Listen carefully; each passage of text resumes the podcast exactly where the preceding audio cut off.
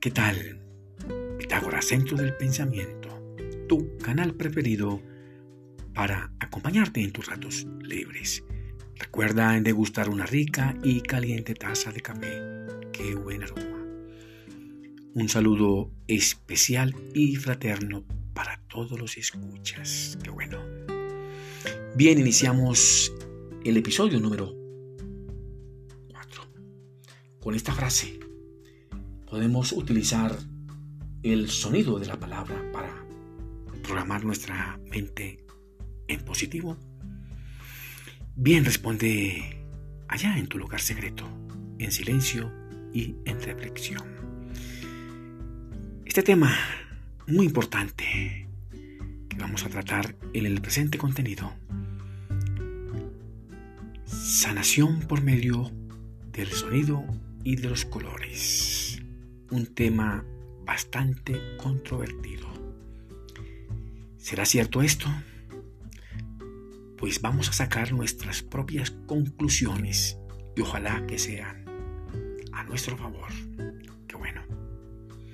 La palabra chabda o sabda es una palabra sánscrita para sonido del habla con un sentido eterno existe un sonido carente de letras, causado por el golpe de dos objetos al chocar. Puede carecer de sentido.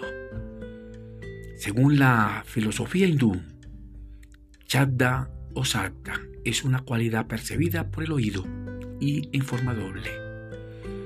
La palabra Chabda yoga, recuerda que yoga significa unión, igual que religión. Religiare en el griego. También significa unión. O sea, Chatda Yoga es la unión a través de la atención en la palabra, en el sonido. El sonido de la palabra programa y también condiciona nuestra mente. El poder de los sonidos y colores. Esa palabra bastante escuchada en las redes sociales, en los libros, por muchos autores de la filosofía hindú y también occidental. La palabra Om o Aum, una sílaba sagrada del hinduismo, del budismo y también del jainismo. Se considera el primer sonido vibratorio resonante dentro de un ser individual según la misma filosofía hindú, la voz con el lenguaje es más que un código. El sonido del lenguaje debe cuidarse porque el sonido modela nuestras vidas de forma consciente e inconsciente. En el budismo, esta sílaba om o aum corresponde al chakra de la corona y la luz blanca. Qué bueno. Esta palabra mantra sirve para controlar las fuerzas por sonidos articulados.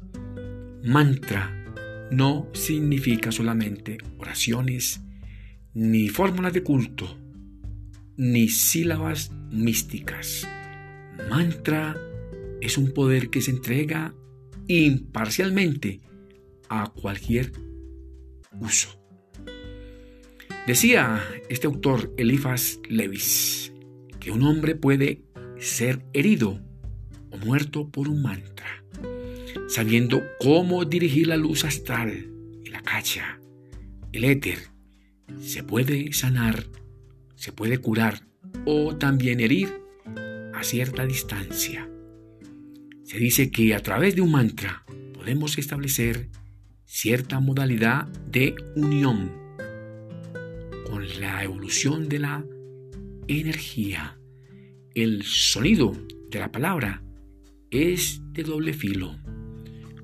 Cuando va cargada de poder, de respeto, de afecto y también de sabiduría, se puede crear, sanar y motivar. Y cuando se expresa con mentiras, envidia o frustraciones y muchas más es destructora y mortal. Qué bueno. Recuerda en suscribirte. Te deseo muchos éxitos para ti, tu familia y tus amigos. Que mi Dios el Grande los bendiga y también los proteja. Nos vemos en la segunda parte de este cuarto episodio. Gracias por escucharme.